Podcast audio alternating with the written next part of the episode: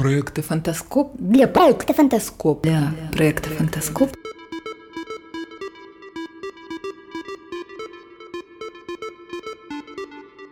Здравствуйте, уважаемые слушатели! В эфире запись интервью с Сергеем Казиником, благодаря которому вы немного больше узнаете о самом активном, как он сам о себе говорит, редакторе проекта «Фантастика.рф».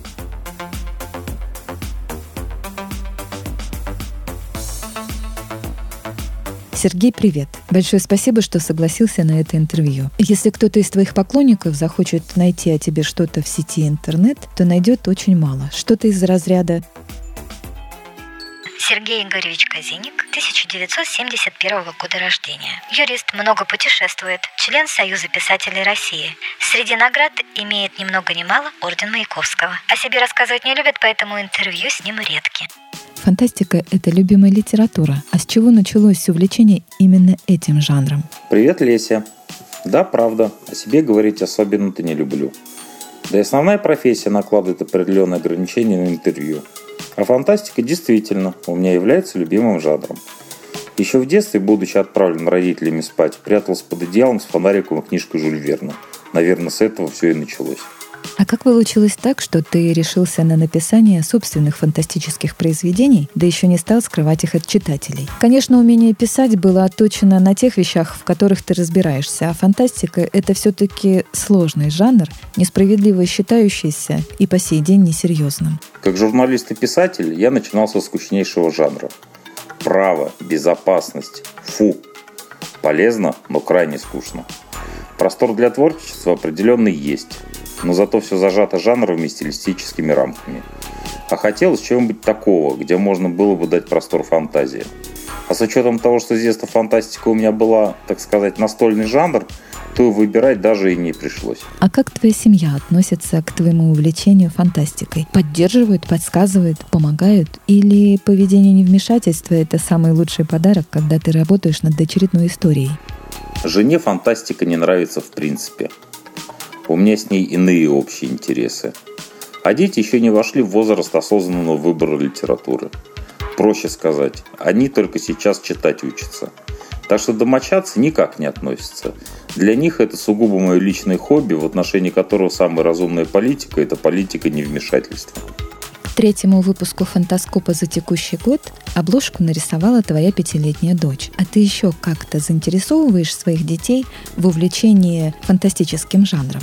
Как выше уже говорил, у детей еще не настолько осознанный возраст в части литературы. Нет, конечно, они у меня еще что-то постоянно фантазируют, рассказывают друг другу какие-то только что придуманные истории. Вот только фантастика это назвать пока нельзя. Сказки? Да, может быть, но не фантастика. Давайте подождем года два-три, а там и посмотрим.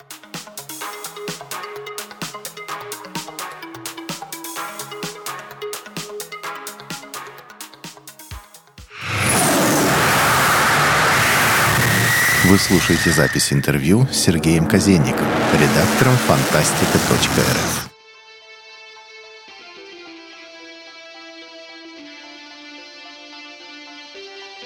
А теперь переходим поближе к альманаху «Фантаскоп». Когда он только появился, мне прислали информацию о новом интересном проекте в письме из рассылки МДС. После этого я получила всего одно единственное письмо из этой рассылки, а вот уже с «Фантаскопом» расстаться не смогла. Как это получилось у тебя? Ой, Лесь, на самом деле это печальная история. В 2008 году трагически погиб наш товарищ Ташкин Дмитрий Сергеевич. Человечище, как бы пафосно это ни прозвучало – искренне болеющий авиацией, путешествиями и фантастикой. У его друзей возникла идея что-то сделать в его честь. Решили создать альманах фантастики, куда меня пригласили поучаствовать. Сначала одним из авторов, ну а потом одним из редакторов. Сергей, альманах «Фантаскоп» был создан в 2010 году, а его дочерний проект «Фантастика.рф» существует с конца 2012 года. Чья это была идея? И какие у тебя были мысли, желания и намерения, когда ты стал одним из кураторов проекта? Собственно говоря, это я был инициатором данной ветки развития проекта. Но моей заслуги в этом нет никакой. Время и прогресс – вот настоящие виновники появления онлайн-журнала «Фантастика РФ». Так уж случилось, что цифра теснит бумагу все нарастающим темпом. И если женские романы еще держат свои последние бастионы, то в сегменте фантастики уже сейчас можно смело утверждать, что цифра победила. Конечно, бумажные фантастические романы никуда не денутся, а останутся просто в виде некого полуэлитарного, полуколлекционного сегмента, тиражи которых и так-то постоянно уменьшаются, а в недалеком будущем еще уменьшатся. Но вот сегмент фантастического рассказа уже сейчас практически полностью ушел в интернет. Даже такие монстры, как Полдень и Если, перестали выходить, к моему глубочайшему сожалению. Статистика фантаскопа тоже внесла некоторую ясность. На одну продажу бумажного журнала приходилось более полутора тысяч заказчиков из интернета. На мой взгляд, очень красноречивые соотношения, дающие четкую картинку происходящих процессов. Так что выбор на самом деле был такой. Умираем или развиваемся. Решили развиваться. И вот вам фантастика РФ – как ты ощущаешь себя в должности редактора проекта? Много ли сил и времени отнимают у тебя эти обязанности? Хороший вопрос. Наверное, ответить на него можно словом «ответственность». Я ощущаю себя ответственным и перед читателями, и перед авторами. А времени на это тратится не очень много. 2-3 часа в день примерно, иногда больше – ты отслеживаешь появление новых авторов на сайте? Читаешь их публикации для ознакомления? Конечно. А как же иначе? Во-первых, это просто необходимо. А во-вторых, безумно интересно. Иногда в комментариях ты пишешь, что будешь рекомендовать рассказ к озвучке. Это из-за личного интереса или ты учитываешь мнение читателей? Верны оба предположения. Обсуждение рассказа в комментариях – важнейший элемент для принятия решения по популяризации того или иного рассказа. Потом, я живой человек – имеющий свои вкусы и настроение. И вполне приличный рассказ мне может просто не понравиться. Но если я увижу в обсуждении рассказа активный к нему интерес, то я как минимум отправлю его другому редактору на просмотр для принятия решения. На базе сайта фантастика.рф существует весьма интересный проект «Лаборатория». Я знаю, что это полностью твоя идея, воплощенная и поддерживаемая тобою. А как она возникла и какие у тебя ощущения, впечатления и эмоции по этому поводу? О, лаборатория – это весьма отдельная тема. Я считаю, что данная идея удалась и полностью себя оправдала. Очень интересно создать мир, задать для него правила игры и законы – ввести в него главных героев и посмотреть, куда и во что заведут линию сюжета соавторы. Порой это просто непредсказуемо, но всегда чертовски интересно. Сергей, а все ли твои рассказы публикуются на сайте фантастика.рф? Или есть такие, которые до поры до времени спрятаны в стол? Конечно, нет. Но и в стол они тоже не спрятаны. Они в работе. Вы слушаете запись интервью с Сергеем Казенником, редактором фантастика.рф.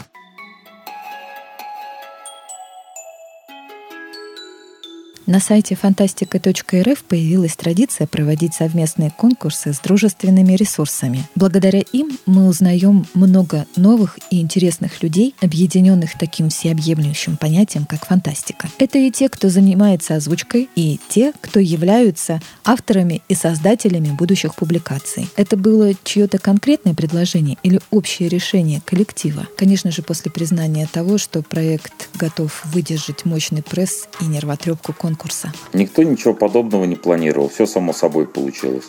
Я вообще сторонник того, что не стоит бежать впереди паровоза и всему свое время. Подошло время конкурса, есть возможность его провести. Вот и очередной конкурс. Судейскую коллегию выбираются представители альманаха «Фантаскоп» и представители дружественного контента, с которым на момент проведения конкурса идет сотрудничество. Как выбираются судьи, по какому принципу и критерию? Ведь судейство – это дело сложное, энергоемкое и очень ответственное. Да, все правильно. Судить чье-то творчество – дело крайне ответственное. Посему и требования к судьям весьма строгие. Как правило, мы предлагаем судейство кого-нибудь из наших авторов – зарекомендовавшим себя трезвым и адекватным человеком, с хорошим вкусом и багажом собственных работ. Естественно, в текущем конкурсе он сам участвовать уже не может. Сергей, а ты когда-нибудь сам участвовал в конкурсе фантастического рассказа в качестве автора? Нет, не участвовал. Проводимых конкурсах рассказы, занявшие призовые места, озвучиваются и предоставляются на прослушивание в очередном выпуске звукового журнала «Фантаскоп». Альманах изначально был направлен на выпуск в звуковом виде и печатном формате, который распространялся ограниченным тиражом в школах, интернатах и детских домах. Но при наших современных ритмах и финансовых сложностях многие печатные издания перебираются в интернет. Теперь у нас есть сайт фантастика.рф, практически ежемесячный аудиожурнал «Фантаскоп», эфиры на PodFM. А чья была идея выпускать рассказы известных, малоизвестных и почти неизвестных авторов именно в звуковом виде? Опять же, эволюция.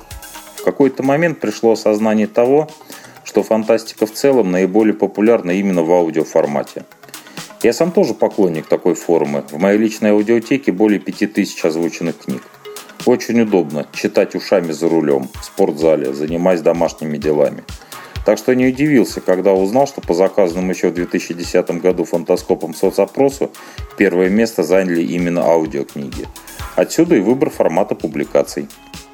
Как ты уже сказал, людям, которые много времени проводят в дороге, своим ходом или за рулем, помогают скрашивать многочасовые ожидания, музыкальные записи, радио и аудиокниги. Но ни для кого не секрет, что существуют люди, для которых звук является самой жизнью. Аудиокниги помогают незрячим и слабовидящим людям быть в курсе современных тенденций в литературе в целом и в рамках любимого жанра. То есть конкретно социальная направленность имеет место. В отличие от других других социальных проектов, планирующих какие-то действия, ждущих поддержку от государства или сочувствующих меценатов, проект «Фантаскоп» просто берет и делает. На сайте «Фантаскоп» уже можно скачать сборники понравившихся авторов. Слушателей ждет целый сборник проекта «Лаборатории» за 2013 год. А что-то новенькое ждет тех, кто внимательно и преданно следит за жизнью альманаха и его дочерних проектов. Могу посоветовать не терять интерес. Будет новое, но что именно, пока сказать не могу.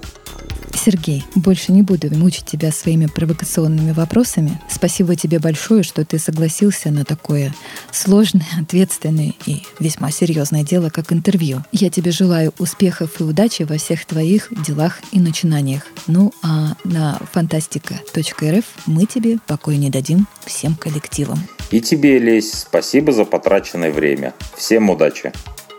Не считаю время потраченным, но судить не нам, а слушателям, которым я также желаю успехов и большой удачи. Спасибо, что были с нами. Интервью подготовила и провела Леся Шишкова. Музыкальное сопровождение Тенлейба.